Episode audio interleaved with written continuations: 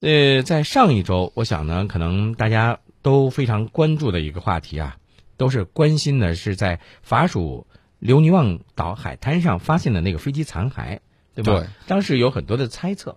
对，有很多猜测，猜它是不是这个马航 MH 三七零。嗯，现在呢，能够确认的是属于波音七七七的克星，最终鉴定呢可能要耗时数天。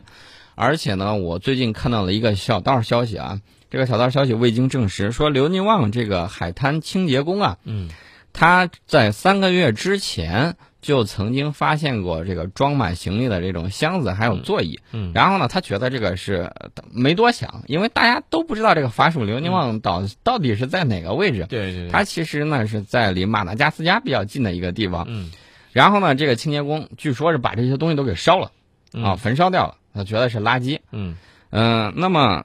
我们看到这个昨天的时候，昨天的时候，这个马来西亚，马来西亚交通部长他就说，残骸被证实是来自波音777客机。嗯，但是他同时也表示，这并不意味着残骸是属于马航 MH 三七零客机，对吧？对，呃，我们注意到的最新的消息呢是，这个法国宪兵三十号下午呢，这个出动直升机在留尼旺岛附近的海域飞行，试图发现新的残骸，但是还没有收获啊。嗯、然后呢，大家其实呃，给大家科普一点儿，你说发现这个残骸，就是确认残骸，嗯，都对搜寻我们的呃这个 MH 三七零有没有帮助？嗯，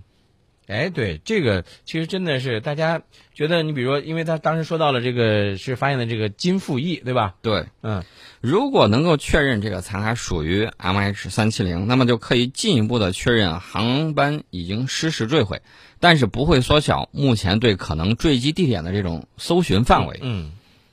那么搜寻的这个范围是还是应该是继续扩大呢，还是更小的精确一些了？就是原来的时候那个范围应该是正确的，他们这个推测的应该是差不多，应该还是继续搜索。嗯，然后呢，我看到很多专家啊都有不同的分析，比如说英国克兰菲尔德大学的这种航空专安全专家，嗯，呃，布雷斯维特，他就说，经过如此长的时间之后。海洋学者已经无法更精确地缩小坠机地点的这种搜索范围，嗯那么，他这个克兰菲尔德大学是英国顶尖的这种研究型大学，嗯前身是一所航空技术学校。嗯呃，这个布雷斯维特呢，在航空意外调查领域有很多年的这种深入研究，嗯而且他说呢，随着时间的推移，或许会在这个法属留尼旺岛周边，甚至马达加斯加海岸发现更多的这种残骸。嗯呃，那他的这种推论应该是正确。我们发现又找到了一个这个客机的舱门儿。嗯，那么飞机上各个部件都是经过严格加工，而且都有编号信息。嗯你可以对照马航现有的这种客机的这种机身涂装，嗯估计不需要太长时间嗯。就能够确定这个是残骸是否属于 MH 三七零。嗯，其实呃，我们在上周的节目当中呢，也是说，对于这个我们也是